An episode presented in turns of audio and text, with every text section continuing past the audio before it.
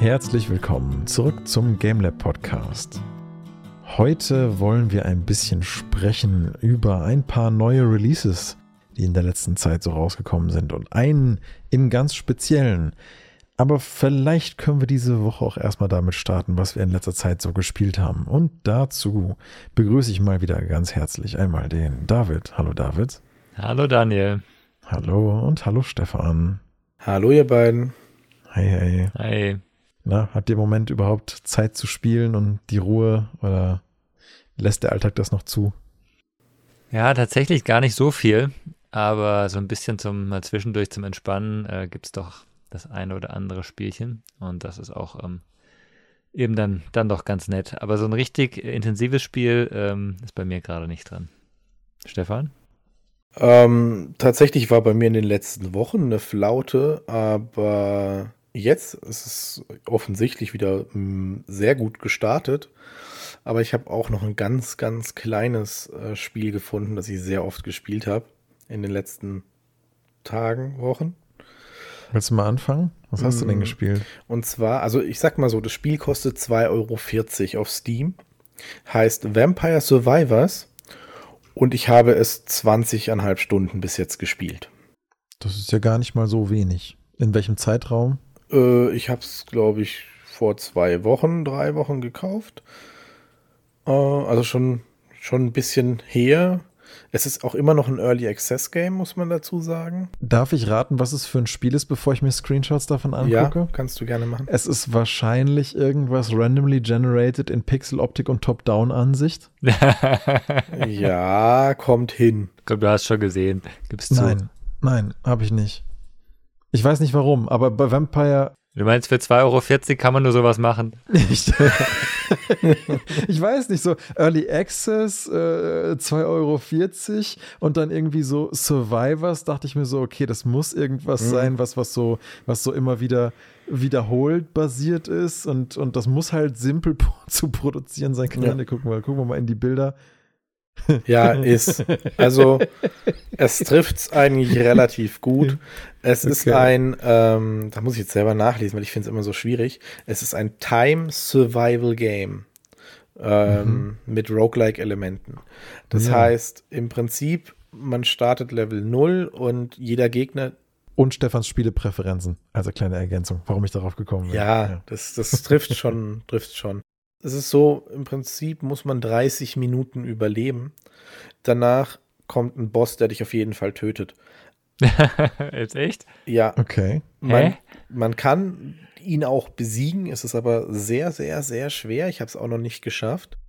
Warum heißt es dann nicht Vampire äh, Dias? Ich meine, du kannst ja nicht wirklich überleben. Naja, irgendwann kannst du ihn überleben. Das Problem ist, das Spiel ist so programmiert, dass du nach 30 Minuten also dann kommt ein Endboss, kriegst du den innerhalb von einer Minute down, ist cool, weil dann kommt der nächste und nach noch einer Minute kommt noch einer, mhm. bis du halt tot bist. Also das Spiel ist so programmiert, dass du auf jeden Fall sterben musst. Ähm, das Interessante an dem Spiel ist halt, äh, du hast ähm, sechs aktive Slots und sechs passive Slots. Und immer wenn du levelst, bekommst du eine Auswahl, eine zufällig generierte aus drei oder manchmal vier Objekten und darfst dann aussuchen, was du leveln möchtest oder was du möchtest. Eben sechs Waffen oder sechs passive. Und dann gibt es noch den Clou, die jede dieser äh, Fähigkeiten kann gelevelt werden. Also man nimmt zum Beispiel, keine Ahnung, ich kann Messer werfen und das Messer werfen, werfen kann achtmal gelevelt werden. Habe ich dann noch das passive Item genommen, dass äh, jede Fähigkeit von mir 10% schneller ist, dann schalte ich eine Kombination daraus frei. Das heißt, ich muss die auch kann die auch kombinieren, bestimmte ähm, aktive und passive Fähigkeiten zu etwas Besserem. Mhm. Und dann musst du halt so lange wie möglich einfach am Leben bleiben. Und ich weiß auch nicht so genau, was der Reiz daran ausmacht. Ja, am Leben Aber das bleiben. Coole ist halt, das Spiel geht halt maximal 30 Minuten. Das heißt, du hast halt irgendwie keine Ahnung, so, hey, ah, keine Ahnung, Kumpel geht essen, Elden Ring spielt man erst wieder nach dem Essen. Ja gut, komm, ich schmeiß halt mal eine Runde Vampire Survivor an. Danach ist er fertig mit Essen. Wir können direkt weitermachen. Also, okay, das ist ein bisschen arg heavy, aber ja, das wäre möglich.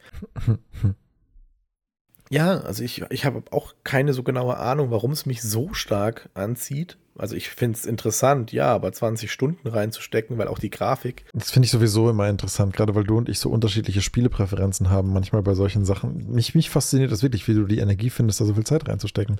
Es ist ein schnelles Spiel, ne? Stefan, du, du, du hast praktisch keine Zeit, du, du musst immer in Aktion sein ne, bei dem Ding. Ja, genau. Also es gibt tatsächlich, äh, also es ist so, dass man unterschiedliche Charaktere hat mit unterschiedlichen Boni und dann gibt es halt natürlich auch Challenges, die sich die Streamer, also dadurch bin ich darauf aufmerksam geworden, weil Pete's Meat das angefangen hat, äh, ein Video zu machen und dann dachte ich, okay, das sieht cool aus, dann kam Hand of Blood, also man merkt, das ist so in der Streamer-Szene echt durchgestartet. Unglaublich, dieses Streamer-Zeug. Ein Streamer macht irgendein Schrottspiel, nimmt er und plötzlich ist es der voll der Hype. Und plötzlich spielen das alle, ja, das ist schon irgendwie ein bisschen lustig. Es ist wirklich, also grafisch ist ja wirklich Schrott, ne? Ziemlich. Ich sag nur Happy Wheels. Man muss das sich mal auf der Zunge zergehen lassen. Wir reden von einem Early Access Spiel für 2,40 Euro mit einer Grafik, die echt grenzwertig ist. Und ich kann halt nur mal sagen, es gibt insgesamt 45, äh, 54.000 Rezessionen und davon sind 98% positiv. Mhm. Allein in kürzlicher Zeit sind 36.000 Rezessionen gekommen. Das heißt, das Spiel hat in letzter Zeit relativ großen Impact gehabt. Ich meine, für die Entwickler ist es toll, weil die Entwickler haben jetzt gerade gestern eine neue Karte mhm. rausgebracht. Also die dritte Map. Und da muss man auch gucken, gibt es da etwa schon Geheimnisse in der Map? Weil sie haben auch immer mal angefangen, hey, du kannst endlos nach rechts und links laufen und irgendwann mal kommt halt vielleicht ein Item oder nicht. Oder, weißt du, so, so, so auch noch so versteckte Sachen. Und, und Map heißt, das ist eine andere, andere grüne oder braune Textur oder wie viel mehr ist das denn nicht, oder? Das, nee, tatsächlich die erste Map ist so ein bisschen eine Graslandschaft mit Wegen und Büschen hm. und so ein bisschen. Hm. Die zweite Map ist eine Bibliothek oder so ein okay. Gewölbe mit Bücherregalen. Und das dritte ist jetzt irgendwas Technologisches, da habe ich jetzt noch gar nicht so intensiv reingeguckt. Und natürlich, wenn man halt stirbt, kriegt man, also man sammelt auch Geld und das Geld kann man am Ende dann für Power-Ups ausgeben die dann halt dauerhaft mhm. sind.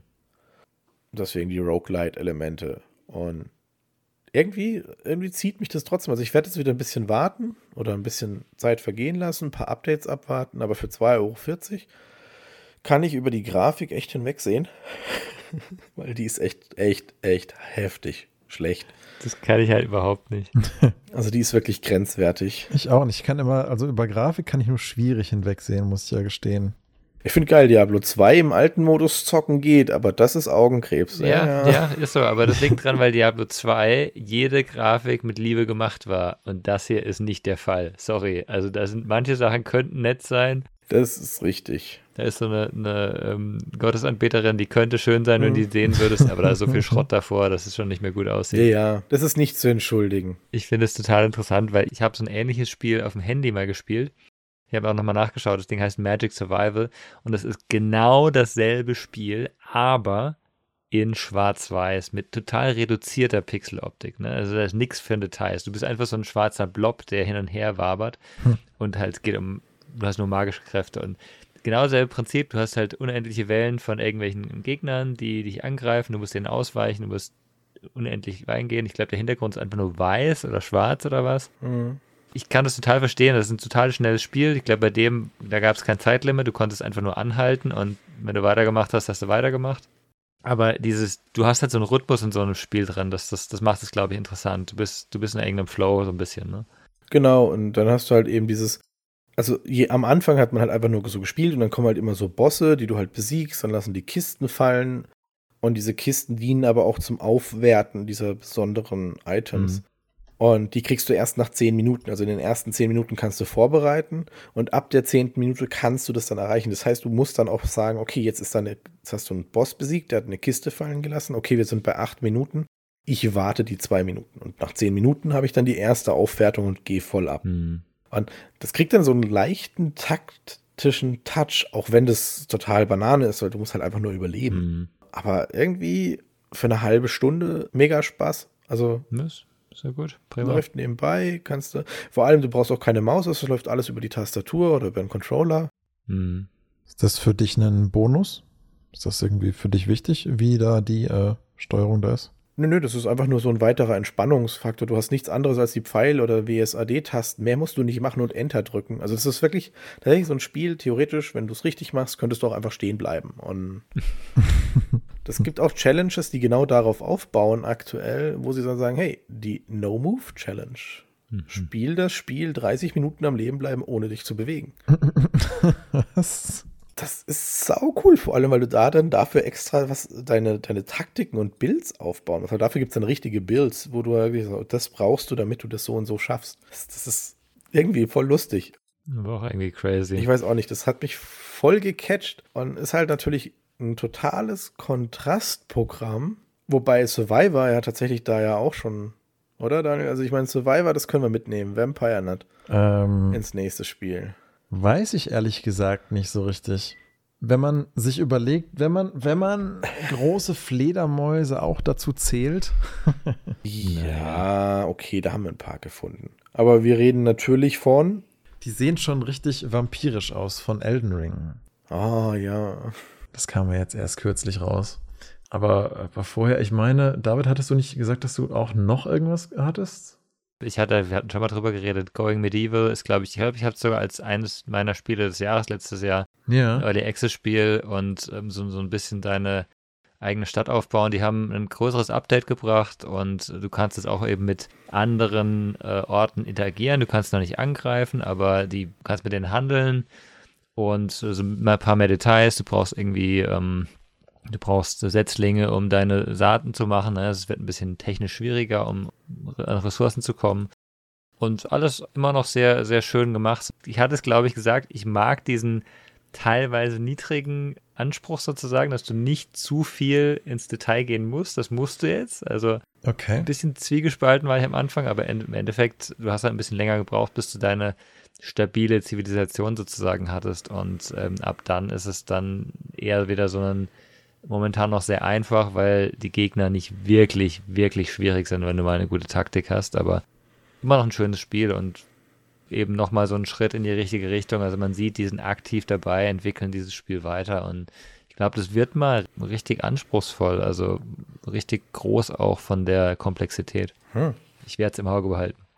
Das klingt doch schön. Ich meine, es ist eigentlich cool, wenn man immer mal wieder in ein Game zurückgehen kann, alle paar Monate und dann sieht, dass sich was tut. Genau. Hatte ich ja bei Besiege auch eine lange Zeit gemacht, während die noch in der Frühentwicklungsphase waren. Es war einfach cool, jedes Mal zu sehen, dass man halt wieder neue, lustige Blocks zum Spielen hat, mit denen man irgendwie dann doch mal wieder was Neues bauen kann. Ja. Ja, ist einfach schön, weil man das Gefühl hat, dass es sich jedes Mal weiterentwickelt und die Atmosphäre immer mehr wird, immer was dazukommt und ja, klingt doch klasse.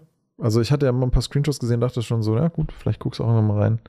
Genau, aber was mich auf jeden Fall aktuell absolut nicht loslässt, ist, ist, ist, ist dieses Elden Ring, dieses wahnsinnige Elden Ring. Mhm. Ähm, also ich weiß, David, du hast halt, wir hatten uns ja mal kurz vor ein paar Tagen in Skype mal kurz drüber unterhalten und du meintest, dass es für dich irgendwie nicht so ganz so ersichtlich ist, warum die Leute das Spiel auch, auch grafisch so geil finden, weil du halt doch ein bisschen andere Ansprüche hast. Und ja, soll ich mal meinen Eindruck für dieses Spiel, bevor ihr vor loslegt, sagen, so ein bisschen?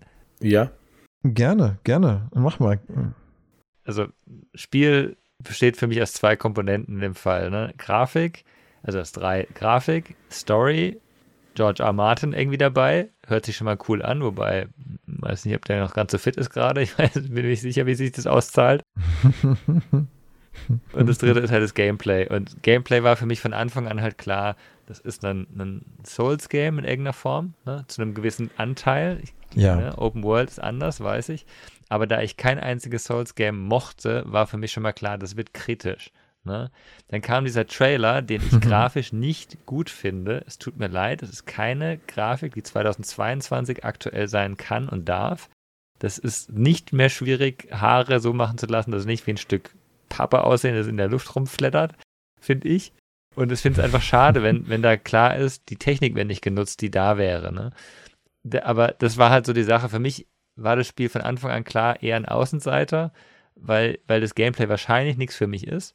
Aber vielleicht mit einer geilen Story und einer geilen Grafik wäre es doch was geworden. Und alles, was ich jetzt gesehen habe, ist dem nicht so. Andererseits, muss man ehrlich sagen, man kann anhand von Videos nicht immer alles feststellen. Ne? Und ich habe auch schon Reviews ein, zwei gelesen, die gesagt haben, die Erfahrung, die du hast, was du alles entdecken kannst, ist super toll und es hört sich wieder super attraktiv an. Ne? Also ich bin da, bin da sehr zwiegespalten und sehr gespannt, was ihr jetzt insgesamt so erzählt. Mhm. Ja, dann äh, bin, ich, bin ich sehr gespannt, mit was für einem Ersteindruck. Wir haben es ja beide ähm, auch noch, noch nicht, nicht ansatzweise durch, was interessant ist, weil mein Main Character hat jetzt, glaube ich, 34 Stunden auf der Uhr und ist so ungefähr um die Level 50 oder so.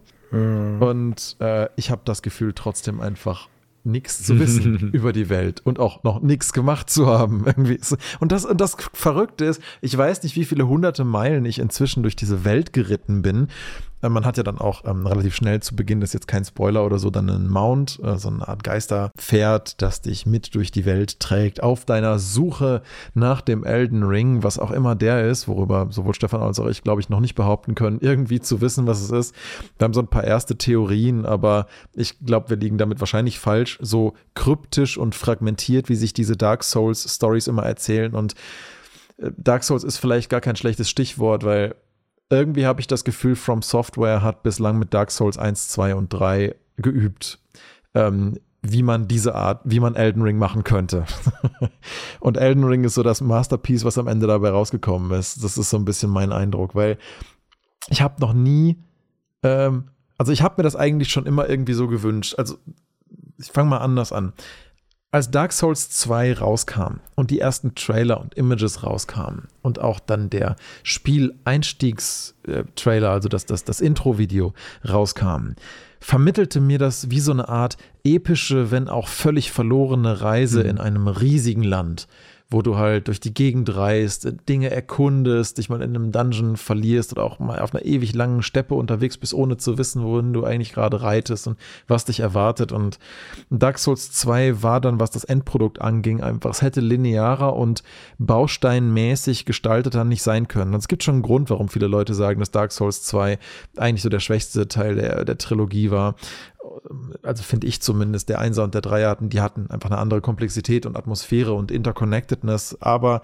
dieser Wunsch nach einer offenen Welt, nach einer großen, epischen, Dark Souls-siegen Reise, der ist eigentlich nie weggegangen. Und auch Dark Souls 3 konnte den nicht befriedigen. Und Sekiro konnte alles andere aber mich nicht befriedigen. Und äh, wie dem auch sei, ja, Bloodborne war auch ganz cool, aber alles auch schlauchig, linear. Und ich hatte nie so das Gefühl, mit dieser Atmosphäre von Dark Souls wirklich eine Welt zu erleben und zu erkunden. Eine, eine lebendige, atmende, wenn auch gefährliche Welt, die es zu erkunden gilt und, und uns in ihr eine epische Reise mhm. zu entdecken gibt.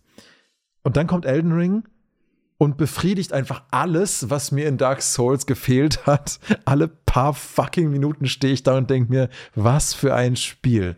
Ja, was für eine Kulisse, was für eine, was, was für eine geile Benutzung von Farbpaletten, äh, äh tiefen Sicht, die eben keine Skyboxes sind, sondern alles, was du siehst, da kannst du hin, so ein bisschen dieses Zelda Breath of the Wild Erkundungsfeeling. Ich will dahin, ich will wissen, was da hinten ist, ich will wissen, wo die Magie der Magier, äh, wo die Akademie der Magier ist, wo dieser ominöse Typ in seinem Castle sich versteckt, von dem da alle reden, wo dieser eine was weiß ich, ich verstehe ja die Story immer noch bei weitem nicht, aber ähm, wo sich dann dieser eine, eine Prinz aufhält oder was weiß ich. Und dann, und dann gehst du halt auf Erkundungstour und reitest durch diese Welt, durch mysteriöse Wälder, durch irgendwelche Graveyards, die von schwebenden Lichtquallen überrannt wurden, durch, durch, durch, durch Schlösser, wo du dich irgendwie hintenrum reinschleichen musst, weil durch deinen Haupteingang kein Reinkommen ist, über riesige Steppen, wo dann plötzlich irgendeine Art alter Drache auftaucht, der dich erstmal völlig über den Haufen haut und erstmal in Panik davonrennst, um überhaupt einen Weg zu finden, dieser Situation mal Herr zu werden,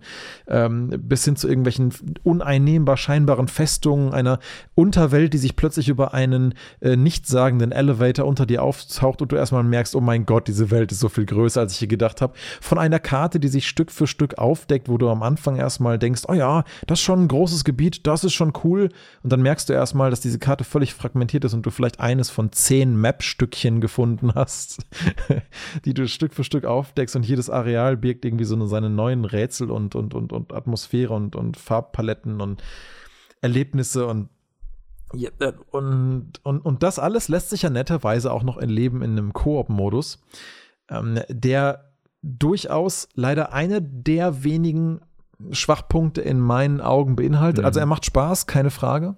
Aber er nimmt halt so die Kinderkrankheiten von Dark Souls immer noch mit. Und das ist halt dieses, wann man wo wen rufen kann und wann man wo niemanden mehr rufen kann, um sich zu unterstützen. Und das Hey ist halt abhängig von den Area-Bossen. Und das kann halt dir dann plötzlich mal ein riesiges Gebiet koop-mäßig abfacken das ist halt das, da kannst du halt niemanden mehr rufen, sobald du den Area-Boss geschafft hast. Das heißt aber nicht, dass du nicht noch super viel entdecken könntest, was auch Spaß machen würde, es weiterhin zusammen zu erkunden. Das heißt, wenn du dir über dieses Prinzip zumindest bewusst wirst, ähm, wird die ganze Zeit das Erkunden so ein Abwägen zwischen, gehen wir jetzt dahin, könnte das ein Area-Boss sein? Wenn wir den dann legen, haben wir uns dann das Areal abgefuckt? Haben wir das wirklich gut genug zusammen erkundet, um zu riskieren, dass wir es dann danach nicht mehr zusammenspielen können und uns dann im nächsten Areal erst wieder treffen? Also, ähm, also Sachen, die ja nicht zwingend so sein müssten im Multiplayer, aber dennoch, man muss ja die PS5 auch echt loben. Wahnsinns-Performance. Ich habe selten Ladezeiten von länger als drei Sekunden. Dadurch macht so ein Schnellreisesystem auch wirklich Spaß. Du denkst dir so, ah, ich habe da kurz was vergessen, puff, bist mhm. du da. Ja? Oder oh, ich will meinen Koop-Partner rufen, zack, nach drei Sekunden ist er da. Ja? Und, und es funktioniert alles wirklich fluide. Also für das, was es sich mitnimmt an Kinderkrankheiten von Dark Souls, ist es trotzdem ein super schnelles, performantes System. In meinen Augen sieht das Ganze auch wirklich wahnsinnig aus auf einem 4K HDR TV. Ich bin mega amazed von der vor allen Dingen von der Ästhetik und von der visuellen Qualität, dass das Erlebnis nochmal auf ein ganz anderes Level hebt. Und das ist, wie gesagt, ich habe selten erlebt in letzter Zeit, dass ich mich an eine Klippe von einem Berg in einem Spiel stelle, einfach den Himmel angucke und mir denke so, wow, wow, ja. Oder du einfach durch so eine nebelverhangene Höhle reitest und echt Schiss hast, einfach weil das so atmosphärisch dicht gemacht ist. Und ja, David, also deine Vermutung zu dem, manchmal können einem Videos das irgendwie schwer kommunizieren.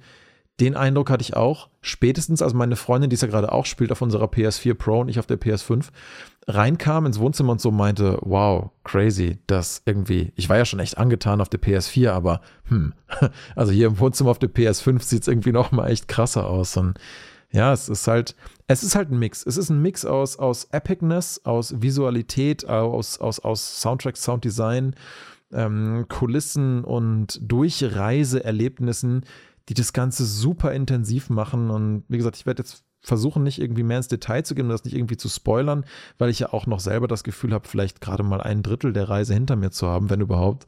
Ähm, und, und, und, und einfach nur eine, eine extrem dicke Empfehlung aussprechen kann. Zumindest für die Konsolenversion. Ich habe gehört, die PC-Version ist wohl super fehlergeplagt, noch im Moment. Genau das umgekehrte Problem wie bei Cyberpunk damals. Aber gab es nicht bei der Konsole diesen Safe-Bug, wo man nicht mehr speichern konnte? Oder wo der Speicherstand kaputt war? Ich weiß nicht. Ich habe es ja direkt ab Release-Tag hm. gespielt. Ich hatte genau am ersten Tag zwei Freezes in zehn Spielstunden, wo ich das Game ausgemacht habe, angemacht habe und alles war wieder okay. Ähm, ich habe nie Framerate-Dips. Ich habe eigentlich nur ein absolut sauberes Spielerlebnis, das mich eigentlich in keiner Sekunde aus der Immersion reißt, was, ist, was genau das ist, was ich mir von diesem Game gewünscht hatte. Cool. Ähm, und ja, ich weiß nicht, Stefan, ich lass dich mal auf den Sende-Button drücken und bin jetzt mal ruhig, weil das ist erstmal so mein, mein Kurzrundumschlag mit diesem wahnsinnigen epischen Erlebnis. Vielleicht nur eine Sache, ja. Stefan, bevor du deinen Eindruck schilderst. Ich finde das super interessant ich habe genau das erwartet, ne, dass es so ankommt bei dir, ehrlich gesagt, weil gerade was du gesagt hast mit deinem, du hast die Spiele davor halt gespielt und du baust dann eine Erwartung auf und wenn die dann auch bestätigt wird, ist natürlich super. Deswegen, also ich bin gespannt, Stefan, was, was du jetzt sagst. Also ich könnte es ja kurz machen und ich könnte einfach sagen, alles, was Daniel gesagt hat. ist es auch so, ja? Ja, zu 90 Prozent. Ähm, ich bin mindestens genauso begeistert wie er. Das kann ich auf jeden Fall sagen. Wo ich jetzt aber kurz aufgehorcht habe, ist, als Daniel über die drei Sekunden geredet hat. Äh, mit der Ladezeit. Denn wie es mhm. immer ist, wenn man sowas hat wie, man gewöhnt sich ja recht schnell an diesen Luxus. Und ich habe da so ein Koop-Partner, der, wenn es mal länger als 10 Sekunden lädt, anfängt zu meckern wie ein Rohrspatz, was das für lange Ladezeiten sind. Weil er jetzt die drei Sekunden gewohnt ist. Also, mhm. wo ich mir halt denke, hey, dann, dann spiel halt die PS4, danach schätzt du die PS5 wieder mehr. für fünf Minuten. Dann hat man sich wieder dran gewöhnt. Das ist wie mit 60 MB Internet-Download pro Sekunde. also, man muss sagen, die PS5 und Elden Ring sind tatsächlich ideale Partner, weil man muss sagen, theoretisch stirbt man oft. Und wenn die Ladezeiten dann halt unter 10 Sekunden sind, perfekt. Zum Aussehen, es sieht wunderschön aus. Man kann sofort über so viele Fehler hinwegsehen. Allerdings, ich habe auch Vampire Survivor gespielt, von daher muss man das auch immer berücksichtigen. Du bist aber sonst sehr kritisch. Ja, ich bin sehr kritisch. Ich muss auch sagen, ich habe auch parallel ein bisschen, damit ich, wenn ich ein bisschen mehr Zeit habe als Daniel, nicht irgendwas mache, was ich nicht will, weil ich es mit ihm gemeinsam erleben möchte. Versuche ich noch Horizon Forbidden West zu spielen. Auch ein unfassbar schönes Spiel. Äh, aber dazu werden wir wahrscheinlich in einem anderen Podcast reden, weil sonst sprengen wir das um, um Längen. Bleiben wir bei Elden Ring also? Wahrscheinlich mhm. schon. Du hast gesagt, unhassbar schönes Spiel, finde ich auch geil. Beides, ja. es ist ein unfassbar und ein unhassbar schönes Spiel. Bei Elden Ring ist es tatsächlich so, man muss, wie Daniel gesagt hat, es sind die Dark Souls, Demon's Souls, das waren alles Übungsspiele. Denn Dinge, die wir in den alten Spielen auf den Tod gehasst haben, haben sie teilweise immer noch drin. Das darf man nicht vergessen. Also wie das Koop-System ist immer noch, naja, semi-geil. Also es ist so. Ja, was heißt auf den Tod gehasst haben? Es ist, es ist halt einfach irgendwie ein bisschen schade, dass man nicht einfach wie in Remnant from the Ashes gemeinsam spielen und den Progress gemeinsam haben kann. Ja, genau. Sondern dass du halt quasi so künstlich beschränkt wirst bei bestimmten Gebieten, dann einfach nochmal schnell mit deinem Pferdchen hinreiten und dich neu rufen zu müssen. Vor allen Dingen, weil es so simpel geht weil du halt einfach innerhalb von einer halben Minute mit deinem Pferd dahin gerast sein kannst, wo du deinen Koop-Partner zuletzt verlassen hast beim Ende der mhm. Session. Ja. So, das ist halt einfach immer möglich und deswegen meine ich unnötig künstlich getrennt wird, weil das ja, das ist halt, das ist halt so ein Antiquarium aus dem Dark Souls-Universum. Ähm, ich weiß auch nicht. Das ist, ist, ist schon okay, aber ja. Ich finde es halt cool, also das Spiel lädt, dadurch, dass man jetzt auch springen kann. Also, was ich eigentlich gemeint hatte mit dem Hassen, bevor du Daniel reinkamst, war nämlich nicht eigentlich zwingendes Koop. Es ist ein bisschen nervig, aber hassen tun wir das Invader-System. Hm. Das ist immer noch vorhanden, man kann immer noch invaded werden und dann hast du da irgendeinen ähm, ich nenne es mal nett, überambitionierten Zehnjährigen, der meint, er muss andere Leute ärgern mhm, okay. und versucht sich natürlich im PvP-mäßig umzubringen.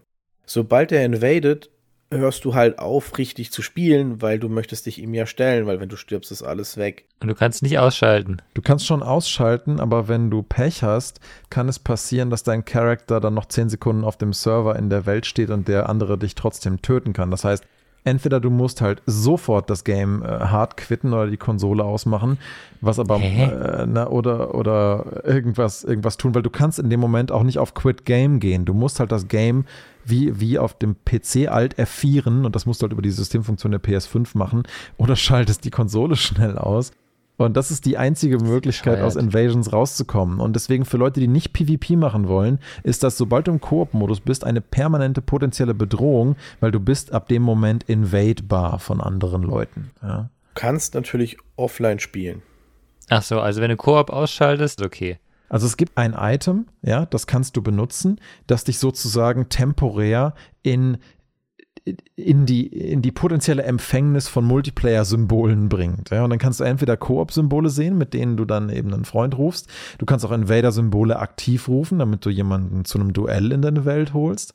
Aber in der Regel findest du überall nur Koop-Symbole, wenn du überhaupt welche findest. Aber meistens findest du halt ähm, nur die von deinen Freunden, vor allen Dingen, wenn du halt dann ein Passwort setzt oder so, dann wird halt sehr, sehr viel ausgeschlossen. Das ist eigentlich an sich jetzt kein unfunktionales System. Aber du öffnest dich mit der Bereitschaft für Koop auch immer gleichzeitig auch für Invasions, für Leute, die in dem Gebiet gerne invaden wollen. Du hast zwar auf der Map so einen Indikator für wie aktiv gerade Koop-Leute und Invading-Leute in welchem Gebiet unterwegs sind. Das gibt dir so ein bisschen was, mit dem du dir überlegen kannst, will ich mir das gerade leisten, da Koop zu machen, weil da wird auch viel invaded wohl anscheinend. Das kannst du machen, aber so grundlegend musst du dich halt darauf einstellen, dass ein Invader in deine Welt kommt. Und Stefan, ich, ich nehme an, du willst auf was hinaus, was in diesem, in dieser Dark Souls-Iteration jetzt besser ist als vorher. Ja. Und zwar wurde da jetzt ein Item hinzugefügt. Das haben wir tatsächlich gestern aktiv ausprobieren können. Wir, wir wurden mal wieder invaded. Und dann ist es, ja. äh, das ist ein Ring. Und wenn man den benutzt, äh, dann kann man einen Hunter zur Unterstützung rufen. Der ist nur dafür da, den Invader zu, also theoretisch ist seine Aufgabe, das ist ein Spieler, also ein anderer Spieler, der sich bereit erklärt, ich jage die Invader. Der wird dann automatisch gerufen und der hilft dir dann. Okay, das ist doch cool. Das haben wir gestern einfach mal ausprobiert und kam da so ein dicker Typ mit einem Zweihandschwert in einer Hand, einem riesigen Towerschild, irgendeinem komischen blauen Buff auf sich drauf, einer Wahnsinnsrüstung. Er spaziert da ganz ruhig durch die Gegend und klatscht einfach den Invader an die Wand. Und das war's. Verbeugt sich einmal und verschwindet wieder. Und wir hatten den Spaß unseres Lebens damit. Herrlich. Ja. Herrlich. Aber er wahrscheinlich auch. Mhm. Und das ist genau die Sache. Es ist genau das, was mir in Sea of Thieves die ganze Zeit fehlt. Nämlich ein spielinternes, selbstregulierendes System, was zu einer neuen Kosten-Nutzen-Abwägung für Invader führt.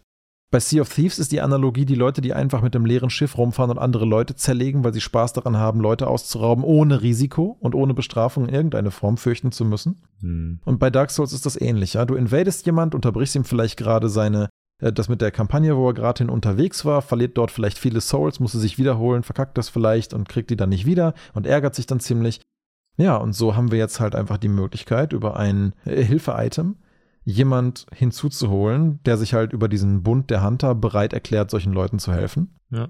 Und äh, im Wesentlichen sind das, und das ist das Tolle, nicht nur hilft das Leuten, die mehr an Koop interessiert sind, mehr Unterstützung zu kriegen, sondern die Leute, die gerne PvP machen, können sich überlegen, was ihnen lieber ist, ja? Ob sie lieber einfach wirklich Leute invaden und nerven wollen oder ob sie den Helden spielen wollen und Leute beschützen, die auf Invader eh keinen Bock haben. Denn im Endeffekt ist das Resultat das gleiche. Die Leute joinen irgendeinem Server für PvP. Ja. So. Aber sie können sich halt aussuchen, von welcher Seite und mit welcher Atmosphäre und mit welcher Intention sie das tun wollen. Es ist absolut großartig. Es ist so eine simple Idee, aber es ist so, so großartig und es freut richtig, wenn man dann so einen Invader einfach so weggangt äh, herrlich. Cool. Passend zu den Invaders gibt es dann halt auch noch eine weitere Funktion, die in Elden Ring hinzugefügt wurde, die einfach so gut umgesetzt wurde, und zwar Springen. Wir haben ein Gebiet, in dem wir wohl öfters, also Daniel und ich waren da zehn Stunden, glaube ich, jetzt allein in diesem Gebiet. Es ist eigentlich nur ein großes Schloss, aber es ist halt nicht nur auf einer Ebene, sondern du kannst halt auf Dächer springen, über Dächer zu anderen Dächern springen, kommst in andere Areale. Über Balustraden auf irgendwelche Balkone laufen, ja. Also so wie in vielen Spielen man sowieso schon immer konnte, aber in manchen Spielen geht es halt nicht, ne? Genau. In manchen Spielen konnte man bisher halt nicht wirklich kontrolliert springen und deswegen ist es so eine tolle Innovation. Und ich meine, auf der einen Seite, Invader sind immer nervig, ja, aber für den Invader, der eigentlich ja nur einen schnellen Kill möchte und dann wieder zurück möchte, ist, sein Ziel ist ja nur, ich gehe rein, töte den Host und gehe wieder. Wenn der dich jetzt aber 10 bis 15 Minuten suchen muss und du sagst, ach, ich sitze da eigentlich gerade gut, ich hole mir kurz ein Sandwich und äh, kommst zurück und siehst vielleicht, dass er über dir ist, 20 Meter. Das hatten wir nämlich auch, dann war der, dann war der da über uns auf einer Balustrade. Wir gucken hoch und ja, was machst du jetzt? Und er springt runter und der Falsch, und es war halt zu hoch. Das heißt, er ist einfach durchs Fallen gestorben und wir dachten, einfach, ja, gut. Gesicht ins nice. Dach gegraben.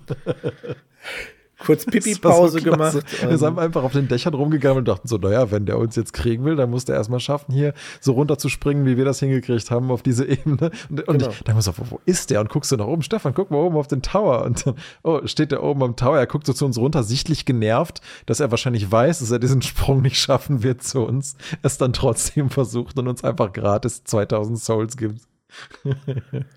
Und dazu halt noch, es sind 10 bis 15 Minuten, die er verloren hat. Natürlich verlieren wir die auch.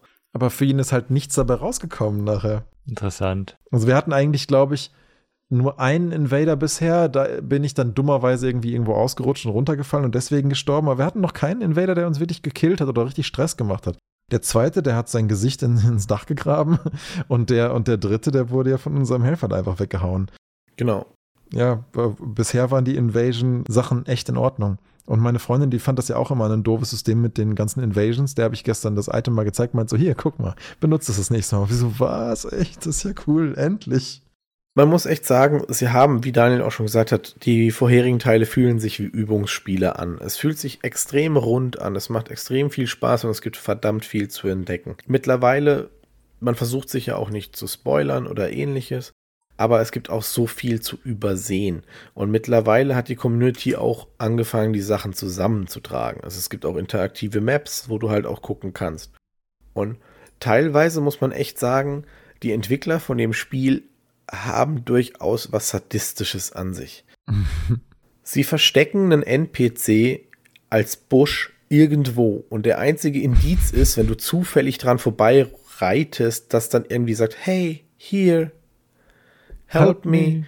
Und du denkst dir, da, wo, wie? Und das sagt er nur einmal. Und du hast halt da einen halben Wald vor dir und musst einen Busch finden. Und musst dann, musst dann erstmal rausfinden, wie du erstmal rausfindest, welcher Busch der richtige ist und dann, wie du es hinkriegst, dass du mit diesem NPC dann interagierst.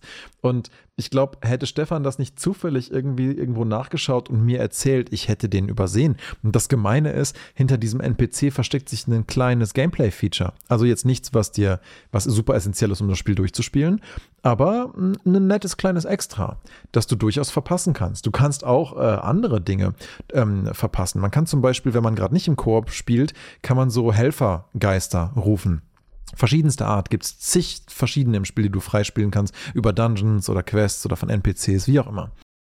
Und dieses ganze Feature versteckt sich hinter einem NPC, der an einem einzigen der Anfangs-Spawn-Punkte, zu dem du ja bestimmt hin und wieder mal zurückreist, aber nicht zwingend musst, der dort nur nachts auftaucht. Und wenn du nicht nochmal nachts an diesem Punkt vorbeikommst und dann zu Beginn des Spiels dich recht schnell entscheidest, einfach durch die ganze Welt zu reisen und dort nie wieder vorbeizukommen, wirst du dieses Geisterruf-Feature einfach nicht haben für deinen Playthrough, so lange bis du dann dort mal aufkreuzt. Und das Feature ist so dermaßen essentiell, hilfreich und flexibel und facettenreich, das wäre ganz schön schade, wenn man ohne spielen muss. Vor allen Dingen, weil meine Freundin das ja gerade aktuell auch einiges davon solo spielt die benutzt diese Geister eigentlich ständig. Und einen Boss, von dem sie sagt, äh, dachte, dass sie den niemals schafft, hat sie einfach nur den, den ähm, Geist, äh, den Zuhilferufgeist gewechselt auf einen anderen und plötzlich war der Boss dann schnell mal vergiftet und ist eigentlich von alleine gestorben, während sie nur gekitet hat. Ja? Und auf einmal war der easy. Also ähm, bietet auch, also es sind so viele neue Spielfeatures drin, die in Dark Souls nicht drin waren, wunderschön gemachte Spells verschiedener Art. Klar, auch die klassischen Sachen wie die Equipments und die Klassen, die man sonst auch hat, wie ne, der Barbar, Berserker, ähm, Zauberer, Kleriker. Es ist halt schon ziemlich Standard natürlich mit diesen Klassen, aber die Spells sind jedes Mal wieder ein bisschen anders als im Vergleich zu den vorigen Dark Souls-Teilen, aber man fühlt sich trotzdem irgendwie gleich zu Hause. Es ist, es ist sehr fluide auf jeden Fall und schön gemacht. Man merkt, sie haben halt alles weitergedacht. Also sie sind nicht stehen geblieben wie bei anderen Spielen man das kennt. Eben, wir haben jetzt gerade von der Nacht geredet. Es gibt halt in dem Spiel drei Tagesabschnitte. Es gibt morgens, nachmittags und nachts. Und je nachdem, welche Tageszeit es hat, kann es an bestimmten Orten unterschiedliche Events triggern. Mhm. Manche Sachen passieren da nur nachts. Du kannst sie natürlich wiederholen, klar, immer wieder nachts. Mhm aber sie sind nur nachts da. Also es gibt zum Beispiel einen Boss auf einer Brücke, der ist nur nachts da. Tagsüber ist er gar nicht zu sehen. Beziehungsweise interessanterweise ist dort tagsüber eine, sagen wir mal, harmlosere Variante dieser, äh, dieses NPCs. Und nachts mutiert der einfach zu einem richtig krass üblen Gegner, äh, vor dem du dich echt in Acht nehmen musst. und äh, wir haben den auch gerade so im Koop dann, dann zu dritt geschafft, wo man dann halt ein bisschen mehr taktieren kann als alleine mit der Agro und so. Aber wirklich, also wir haben am Ende halt ein bisschen auch ein paar Tricks angewandt und so, aber es war trotzdem eigentlich ein, ein spannender Fight und äh, hat schon echt Laune gemacht und gibt auch noch andere Sachen, die dann halt nachts irgendwie mal anders sind. Man kann, man könnte zusammenfassen, finde ich, es ist so ein bisschen wie bei einem Zelda, dass halt, wenn man nachts unterwegs ist, ist es allgemein ein bisschen gefährlicher. Und da sollte man sich halt gut vorbereiten irgendwie. Mhm. Und dafür kann man nicht so gut gesehen werden beim Schleichen. Also das stimmt auch. Darauf sind wir ja noch gar nicht eingegangen. Dieses Game hat nicht nur einfach die normale Dark Souls Gameplay-Mechanik, sondern es hat Ding hat einfach auch jetzt eine Stealth-Mechanik. Das heißt, wenn du wenn du gerne einfach so, so, so, so wie so ein schleichender Bandit solche Sachen eigentlich gerne hättest spielen wollen, was bislang aber kaum möglich war, das, das geht jetzt prinzipiell. Also natürlich irgendwie begrenzt, weil man kann sich nicht vor allem immer verstecken, aber es gibt auch Spells, die dir dabei helfen. Es gibt Klassen, die dafür mehr geeignet sind. Du kannst im Prinzip wie so ein kleiner Schattendieb auch äh, dieses Spiel spielen und halt hinterrücks die Gegner abmeucheln. Und das ist in einem Dark Souls 1, finde ich, fast undenkbar eigentlich, so wie die Gegner per Agro reagieren auf dich. Es ist sehr gut möglich mit dem Schleichen. Es gibt Stellen, da ist es nicht machbar, noch nicht. Aber ich habe mich vorhin zum Beispiel, da gibt es so eine Art riesige Katze mit Klingen an den Armen. Das ist so ein, kein Boss, aber das ist schon ein starker Gegner. Ich bin einfach hinter ihm. Ich hätte ihm im Endeffekt mit der Hand auf den Hintern klatschen können und sagen, ab mit dir. Also so nah war ich dran. Äh, aber ich bin halt hinter ihm durchgeschlichen. Er hat sich mich nicht bemerkt, weil halt sein Sicht, weil er tatsächlich mit einem Sichtfeld arbeitet. Sehr angenehm, weil ich wollte einfach nur an ihm vorbei. Das ist halt super gut gemacht. Ja, gerade wenn man dann noch extra auf Nacht wechselt, weil die einen dann schlechter sehen. Genau. Ja. Natürlich, wenn du dann eine Fackel nimmst, sehen sie dich wieder besser. Also sie haben eben fast alle Elemente, die sie benutzen, weitergedacht. Auch Zauber ich habe gelesen, das konnte ich noch nicht verifizieren, dass du verschiedene Zauberstäbe haben kannst. Also es gibt ja natürlich verschiedene Zauberstäbe, aber die haben nicht nur verschiedene Werte. Also wir spielen beide Zauberer, deswegen sind wir da etwas besser informiert natürlich. Aber es ist auch so, dass bestimmte Zauber besser mit einem Zauberstab agieren, weil der Zauberstab zum Beispiel Gravitationsmagie unterstützt. Also sind Spells auf Gravitationsmagie-Basis halt besser oder machen mehr Schaden während die anderen dann halt weniger Schaden machen. Das heißt, du bekommst plötzlich eine extrem krasse Vielfalt zum Entfalten. Also du kannst deine Zauber spielen, wie sie dir gefallen und sie auch dementsprechend boosten. Ja, und nicht nur das, es gibt ja auch dann noch diese Ashes of War, also quasi so wie so, nennen wir es mal, also in Dark Souls 3 nannte sich das Weapon Arts, also das waren so Skills, die du halt mit deiner Waffe ausführen konntest. Und hier wird das System halt noch mal ein bisschen weitergeführt. Also, dass es noch eine größ viel größere Auswahl an recht komplexen, auch coolen Skills gibt, die du halt quasi in deine Waffe oder dein Schild oder so reinmappen kannst und die dann halt ausführen kannst. Solange du das entsprechende Item two-handest und L2 drückst, wird dieser Skill für Mana-Punkte ausgeführt. Und der kann dir wirklich äh, taktisch coole Vorteile bringen. Also ähm, auch, auch viele Waffen, die halt dann noch einen sekundären Angriffsmodus haben oder was weiß ich nicht. Also es, es hat wirklich eine enorme Bilddiversität von Arten und Weisen, wie man spielen kann. Hybrid-Charaktere empfinde ich hier auch als durchaus mehr machbar als noch in anderen Teilen. Also meine Freundin spielt jetzt so ein, so ein, so ein schon ein Strength Knight, aber halt mit Faith Spells und es scheint auch soweit gut zu funktionieren dann gibt es noch irgendwie so Duell-Arenen, Evergoals oder Evergoals oder so, wie auch immer man das ausspricht. Das ist wie Goal mit O und A vertauscht.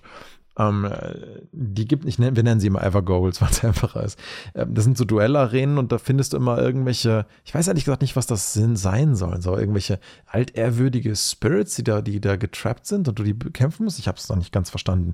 Jedenfalls kannst du dort auch immer irgendwelche coolen Sachen, neue Spells oder Fähigkeiten oder so freispielen und die dann halt fürs weitere Spiel äh, benutzen, die du vielleicht nicht einfach so bei einem NPC bekommen hättest oder was weiß ich. Und dann gibt es ja überall diese kleinen Dungeons. Also in jedem Dungeon ist eigentlich irgendeine Art Miniboss drin. Also es, es, es sind wirklich wahnsinnig viele Bosse, wie ich finde, in, in Vergleich zu einem Dark Souls. Wohingegen man bei Dark Souls immer das Gefühl hatte, dass du, und das ist auch sehr interessant, eine sehr interessante Designentscheidung, wohingegen du bei Dark Souls das Gefühl hast, wenn du einen Boss nicht schaffst, und bei Sekiro war das noch schlimmer, du dann einfach geblockt bist und gar nicht weiterkommst, habe ich das Gefühl, dass du bei Elden Ring vom Anfang des Spiels bis zum Ende des Spiels durchreiten könntest, wenn du nur wüsstest, wohin und eigentlich nicht zwingend auf dem Weg alles Mögliche an Storybossen erledigen musst. Also wahrscheinlich irre ich mich, denn wahrscheinlich wird es am Ende des Spiels irgendwas geben, was von irgendeinem Siegel oder so verschlossen sein wird, wenn du nicht die ganzen Storybosse gemacht hast, wie das ja oft ist in solchen Spielen, um dir halt nicht instant den Speedrun zu ermöglichen. Aber grundlegend kannst du so dermaßen viel entdecken, ohne auch nur einen einzigen Storyboss äh, gemacht zu haben, sodass ich, glaube ich, die ersten zwölf Stunden des Spiels gespielt habe mit Erkundung, ohne auch nur ein einziges Mal drüber nachgedacht zu haben, den ersten Storyboss zu besiegen. Das hört sich attraktiv an. Weil Bossfights sind ja genau das eine, wo ich so denke, hm, habe ich eigentlich keine Lust drauf. Also du kannst ja auch immer, also das ist mit Hilfe dazu holen, ist auch ein bisschen einfacher geworden. Das kann ich auch nicht leiden. nee, ist so. Ja, also ein paar Bosse muss man, glaube ich, schon machen. Aber bei vielen Bossen, gerade in der offenen Welt, kannst du auch sagen, du schießt ihn an, dann gehst du wieder weg, bis er quasi aus seinem Gebiet raus ist, sich beruhigt, aber seine Health Bar regeneriert nicht. Das heißt, du kannst halt auch wieder rein. Das ist ja voll also. Du kannst halt wirklich ein bisschen bescheißen. Das ist ein bisschen, bisschen, nee, wir nennen es einfach mal bescheißen. Das ist ähm, Ausnutzen des Spiels. Es sind auch ein paar Sachen dabei, die muss man auch ein bisschen sagen, okay, da hättet ihr euch ein bisschen. Die Dungeons fühlen sich, das haben wir jetzt schon auch gestern Abend so beim Spielen gemerkt, ein paar Mini-Bosse in Höhlen wiederholen sich. Wahrscheinlich macht das durchaus Sinn, aber es fühlt sich halt irgendwie repetitiv an. Also ja, das, den Eindruck hatte ich auch. Es gibt ein paar, also es gibt wohl angeblich irgendwelche großen Legacy-Dungeons. Äh, das steht zumindest im Spielguide, diese zehn Seiten, die man halt dazu bekommt als Pre-Order-Bonus. Mehr steht aber glücklicherweise nicht drin aus Spoilergründen, die wohl anscheinend sehr große und super individuell gecraftete Dungeons sind. Davon haben wir, glaube ich, noch keinen entdeckt. Da bin ich mal noch sehr gespannt, was da auf uns zukommt. Aber die kleinen Dungeons, die sich halt hier und da am Rand der Karte wiederfinden, die man auch kooperativ machen kann, die beinhalten doch des Öfteren mal auch ähnliche Building Blocks, also ähnliche Stufen oder Anfangsräume oder Türen oder Zwischensektionen. Ja, ist ja normal, oder? Es wirkt hier und da so ein bisschen wie die Chalice Dungeons aus Bloodborne, aber in klein. Und deswegen stört es mich auch nicht, weil die Chalice Dungeons in Bloodborne fand ich deswegen doof, weil du selbst innerhalb ein und derselben Dungeons das Gefühl hast, dass alles copy-pasted ist und schon nach einem Dungeon langweilig ist. Und hier besteht ein Dungeon vielleicht aus vier Räumen und fünf Gängen oder so, wo es mich aber nicht weiter stört, ehrlich gesagt, wenn die halt ähnlich aussehen. Und selbst wenn du das Gefühl hast, ein Dungeon ist sehr ähnlich, kann es doch sein, dass irgendwie mal ein, zwei Zwischenräume dabei sind, die sich doch wieder anders spielen oder doch Gegner anders anfangen aufzutauchen und plötzlich hinter dir einer ist, mit, wo du gar nicht gemerkt hast, wie der sich dort materialisiert hat und es erstmal rausfinden musst, wie der Raum funktioniert und das deswegen trotzdem irgendwie nicht langweilig wird. Ja, also wir hatten jetzt, glaube ich, diesen Watchdog, äh, so eine Steinstatue, ähm, so einen Miniboss. Den hatten wir jetzt, glaube ich, insgesamt schon drei oder vier Mal. Aber die an, interessanterweise ausgerechnet der, weil alle anderen habe ich sich nicht wiederholen sehen, habe ich den Eindruck. Den einen Special Boss, den wir gesehen haben, hat sich auch wiederholt. Aber das ist. Ja, okay. Es gab davon zwei. Aber das lasse ich mir noch gefallen, wenn das. Äh, das sieht nämlich aus, als wäre das ein Viech, mit dem jemand Experimente äh, gemacht hat. Und wenn es davon, von diesem ja. Experimentviechern dann doch zwei, drei in der Welt gibt, lässt sich das durchaus noch irgendwie stimmig erklären. Das ist schon irgendwie ganz okay ich hätte jetzt mal so eine Frage. Ihr habt jetzt, also ihr seid ja offensichtlich begeistert. Mhm. Ihr habt ja noch nicht so viel gemacht, habt ihr gesagt. Habt ihr denn von der Story schon richtig was mitbekommen? Ich check's nicht. Also, ich sag mal so, das Problem ist, und das ist auch das, wo ich nicht sicher bin, warum sie George R. R. Martin überhaupt reingeholt haben, weil ähm, bisher war das eine, was Dark Souls immer hatte, eine eigentlich recht geile Story, die kein Mensch kapiert hat. dann brauchst du keinen George R. R. Martin. Ich meine. Ja, aber vielleicht jemand, der eine Story dann erklärbar macht. Weiß nicht. Das Gute ist, er hat ja. Ja, deswegen guckt man, nachdem man Dark Souls gespielt hat, erstmal 20 Stunden Vati-Vidya, äh, Erklärungsvideos, der das halt bis ins Detail super stimmig auseinandernimmt, wo man plötzlich merkt okay. oder das Gefühl hat, ah, mhm. ich bin einfach nur zu doof dafür. ja. Weil sobald das dir jemand, der die Story echt kapiert hat, erklärt, bist du so, ja, okay, das ergibt total Sinn. Ziemlich kompliziert, aber ja, so ergibt es total Sinn. Und ich bin sehr gespannt. Ich hatte bei Dark Souls 1, 2 und 3 nie beim ersten Playthrough das Gefühl, das Ding komplett verstanden zu haben. Nie, auch nur ansatzweise. Man puzzelt sich das dann hier und da mal über Item Descriptions zusammen oder Äußerungen von Charakteren. Man muss ja auch fairerweise dazu sagen, dass wir, was die Storybosse angeht, bei mir in meiner Welt erst einen und bei Stefan erst zwei gemacht haben. Und es gibt garantiert ein paar mehr und man lernt garantiert noch mehr darüber, was mit der Welt los ist, je weiter man in der tatsächlichen Story voranschreitet. Moment, in Stefans Welt, in deiner Welt, ihr habt verschiedene Welten? Ja, Multiplayer-Hosting. Ja, das ist, genau das ist ja das, nennen wir es mal, Problem mit dem Multiplayer. Man ruft halt, also man hat seine Welt und seinen Progress und ruft jemand anderen als Koop-Partner zu Hilfe. Diese Person kann einem in dem gerufenen Areal so lange helfen, bis der Boss dieses Areals besiegt ist. Aber man hat keinen gemeinsamen Fortschritt. Genau. Man hat keinen gemeinsamen Fortschritt und auch die NPCs sind für den Gerufenen nur Phantome, die nicht attackiert und auch nicht mit ihnen geredet werden kann. Das hat den Vorteil, dass jemand, der, wenn du vielleicht mit Randoms spielst online, niemand dir den Progress in deiner Welt irgendwie negativ beeinflussen kann. Das hat aber den Nachteil, dass wenn du mit Leuten spielst, mit denen du gerne spielst, mit denen du dich gut absprichst, wo du genau weißt, wie die spielen und du keine Sorge hast, dass sie dir irgendwas im Game kaputt machen, dass du mit denen nicht wie bei Remnant of the Ashes einfach ähm, zusammen die ganze Kampagne spielen kannst. Und selbst da zählt das dann ja nicht als deine Kampagne, aber immerhin kannst du den Weg komplett miteinander machen. Aber warum macht man das nicht optional sowas? Ist doch nicht so schwierig, oder? Ja, das.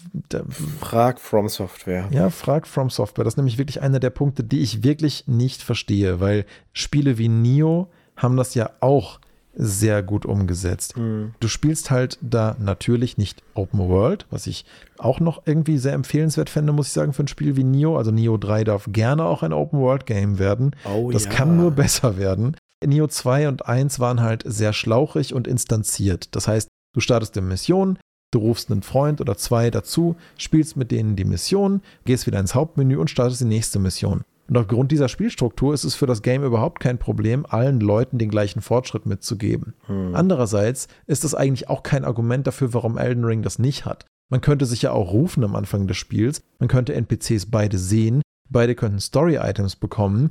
Ähm, das wäre ja möglich dass das geht, dafür spricht auch, und oh mein Gott, das hätte ich fast vergessen, eines der tollsten Features, das Elden Ring wieder einbaut seit Demon's Souls, ist, du kannst mit anderen Spielern traden und es gibt keine accountgebundene Items. Das heißt, was du auf den Boden wirfst, kann der andere looten, egal was es ist. Das ist so unglaublich geil und ich weiß, es klingt so primitiv, wenn man andere Multiplayer-Games yeah. kennt, aber es geht halt einfach seit Demon's Souls, also Dark Souls 1, 2 und 3 nicht mehr.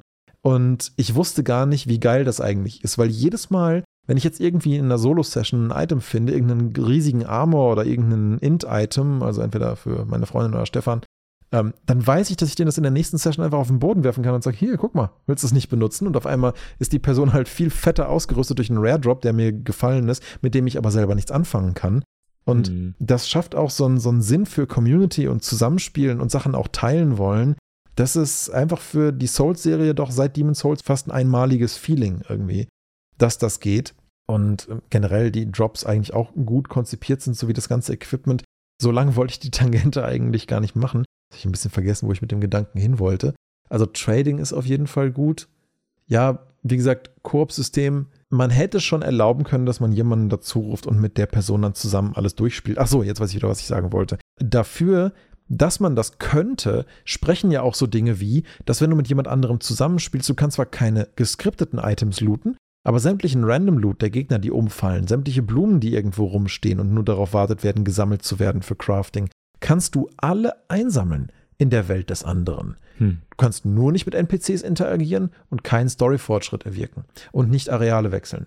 Und das irgendwie, weiß ich nicht, wirkt irgendwie nicht ganz stimmig und nötig, aber ja, Gut, es ist so einer der kleineren Wermutstropfen, muss ich sagen. Das wäre noch, das wäre noch absolut perfekt, wenn sie das noch machen würden, aber ja. Ist nicht das perfekte, perfekte Spiel, ist nur das perfekte Spiel, ne? nur einmal perfekt. Es ist nur das perfekte Spiel, ja. Aber man muss ja sagen, es gibt ja auch Entwickler, die, die hören sich solches Feedback auch an. Also Neo 2, da war es ja so, dass die Community sich sehr darüber aufgeregt hat, dass man den Koop-Modus erst dann nutzen konnte, wenn man eine Mission bereits gespielt hat. Hm. Was halt total absurd ist, weil das heißt, du musst sie alleine spielen, um jemandem helfen zu können. Oder jemand muss sie alleine spielen, um dir helfen zu können. Was für ein Bullshit. Also haben sie das umprogrammiert und nachgepatcht, dass man sich auch schon im ersten Schwierigkeitsgrad ohne New Game Plus miteinander helfen und miteinander alles spielen kann, ohne irgendwelche Prerequisites. Und sie haben auch die Schreine gepatcht, an denen man anderweitig simpler revived, wenn man zusammenspielt, um nicht die gesamte Mission bei Fehlschlag von Anfang an neu spielen zu müssen. Also sie haben bei Nio haben sie ganz, ganz viele Quality of Life Sachen reingepatcht, die sich die Community gewünscht hat, in Bezug auf den Multiplayer-Modus.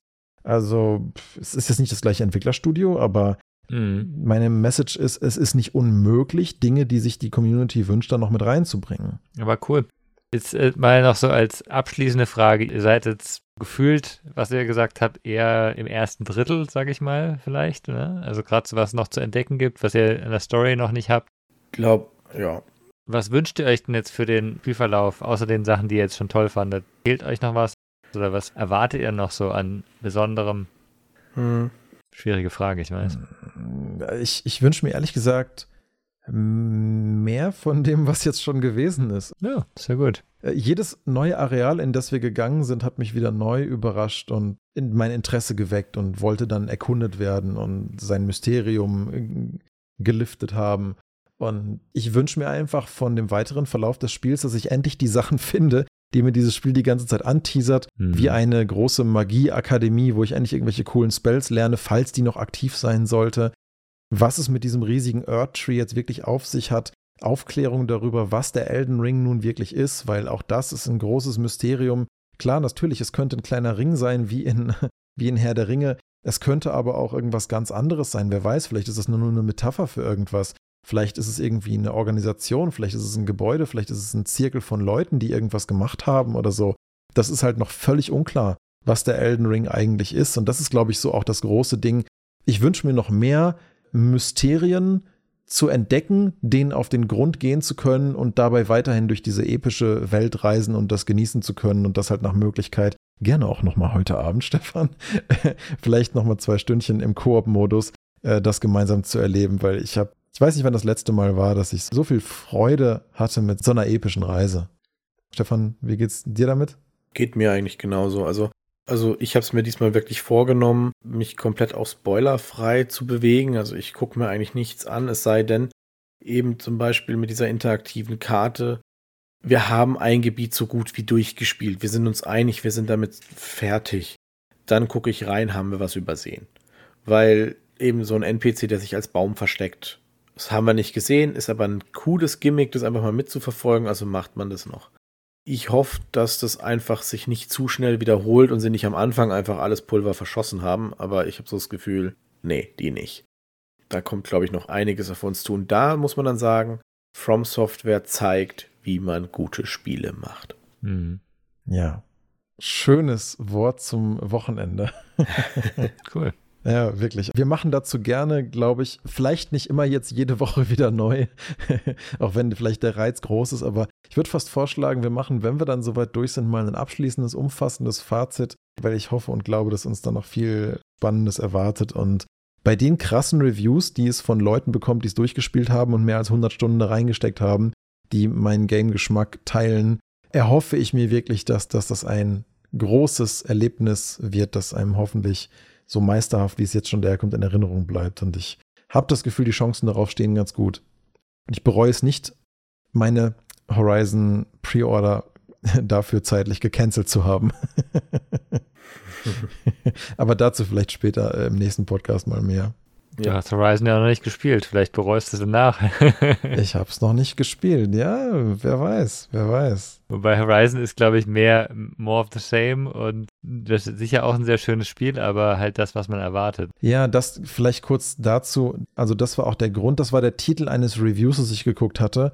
Uh, more of the same, ja, so, so in der Art ungefähr. Mhm. Warum ich mich dann auch dazu mhm. entschieden habe, das erstmal zu canceln, weil das Spiel in der Version, die ich bestellt hatte, hätte mich 90 Euro gekostet. Mhm. Und ich hatte gerade Besuch und ich wusste, dass wenn die weg sind, ich drei Tage später mich vor Elden Ring hocken werde. Mhm. Und habe mir dann gedacht, erstens, ich gebe jetzt 90 Euro aus für ein mhm. Spiel, für das gerade Reviews rauskommen, die so, ja, mittelgut erscheinen, also schon technisch, visuell absolut abgefahren, aber Map eher wie bei Ubisoft, riesen Arbeitsliste und dann noch plus die Story ist halt nicht so begeistert wie beim ersten Mal. Und ich weiß nicht warum. Irgendwie hat mir das schon gereicht, um meine Pre-Order zu canceln, also diese drei Gründe. Man muss auch sagen, also bei Horizon jetzt gerade, ich habe jetzt nämlich heute nämlich das Angebot gesehen, es gibt halt die PS4-Version, mit der man gratis auf die PS5-Version upgraden kann, schon für 50 Euro. Ja. ja. ja, gut. Die Preise auf den Konsolen sind immer ein bisschen komisch, ne? Genau. Ja, aber deswegen habe ich mir auch gedacht, ich gebe doch jetzt keine 40 Euro zu viel aus, wenn ich sowieso viel mehr Bock habe, ein anderes Spiel in der gleichen Zeit zu spielen. Ja. Das macht einfach null Sinn. Dann steht es wieder nur im Regal. Dann habe ich wieder so eine. Ich komme gerade auf das Samurai-Spiel, nicht auf den Titel. Sekiro? Nein, das andere, das Gute. Ghost of Tsushima? Ja, äh, Ghost of Tsushima-Situation, wo ich es halt für einen Vollpreis kaufe, ins Regal stelle und dann traurig bin, dass ich nicht keine Zeit habe. Da gibt es nicht nur eins bei dir. ja, ja, boah, ich habe gestern mal mein Regal sortiert und wirklich, ich habe ein komplettes Regal voll voll bekommen mit nur PS4-Games, die alle auf meiner Most Wanted List mal gestanden haben und jetzt alle in meiner Pile of Shame. Ja, ja, ja, ja. Viele Sachen, die ich in der Pile of Shame-Folge gar nicht erwähnt hatte, wo ich mir dann nochmal dachte, oh Gott, nee, wie traurig. Aber ich denke, über Horizon und, und das alles reden wir einfach beim nächsten Mal, oder? Also ich finde, Elden Ring war jetzt. Machen wir, machen wir. Ich bin auch sehr gespannt auf deine Meinung zu Horizon. Gerne. Äh, ich lasse mich auch gerne eines, ich will es nicht sagen, eines Besseren belehren, denn ich habe schon vor, Horizon irgendwann mal zu spielen. Aber ich habe mir gedacht, ich muss mich damit jetzt nicht hetzen. Ich höre mir lieber erstmal Stimmen von Leuten an, von Freunden von mir oder von anderen Reviewern, die es dann Mhm. vor mir gespielt haben, die mir dann bestimmt detaillierter erzählen können, wann oder warum ich dieses Spiel auch brauche oder nicht. Hm. Und ähm, mir dann, wenn ich dann die Zeit auch dafür habe, äh, das mal dann gebe und denen dann auch die Zeit gebe, die dieses Spiel dann hoffentlich auch verdient. Jetzt auf jeden Fall ist es erstmal Elden Ring. Sehr gut. Dann bin ich gespannt, wie schnell ihr zum Ende kommt und was ihr dann berichtet. Ich glaube, dass wir nicht schnell zum Ende kommen werden, weil Stefan und ich waren uns gestern in der PlayStation auch schon einig, dass wir froh sind um jedes kleine Secret, das wir nochmal entdecken, um jede halbe Stunde mehr, die wir durch den Castle hüpfen, nur um rauszufinden, dass wir doch recht hatten, dass man auf diesen einen Balkon noch springen kann, wenn man nur geschickt genug hüpft. Oh ja. Und äh, froh eigentlich sind um jede Minute, die wir länger in dieser Welt verbringen können, die dieses Spiel noch nicht zu Ende ist. Das heißt, ich glaube, wir werden da noch einiges, einiges an Zeit reinballern. Ich merke auch, dass wir wesentlich langsamer vorankommen, als es bei meiner Freundin der Fall ist, weil die will es halt einfach gerne äh, so nach ihrem Gusto einfach mal dann durchspielen. Und wir erkunden wirklich jeden kleinen blöden Zentimeter und hab da echt Freude dran. Ja, gut. Auf, äh, raus aus dem Podcast, ran an die Konsole. Auf. Insofern genau. ich wünsche euch noch einen schönen Abend, eine gute Woche und bis zum nächsten Podcast. Viel Spaß. Danke gleichfalls. Bis dann. Bis dann. Ciao. Ciao.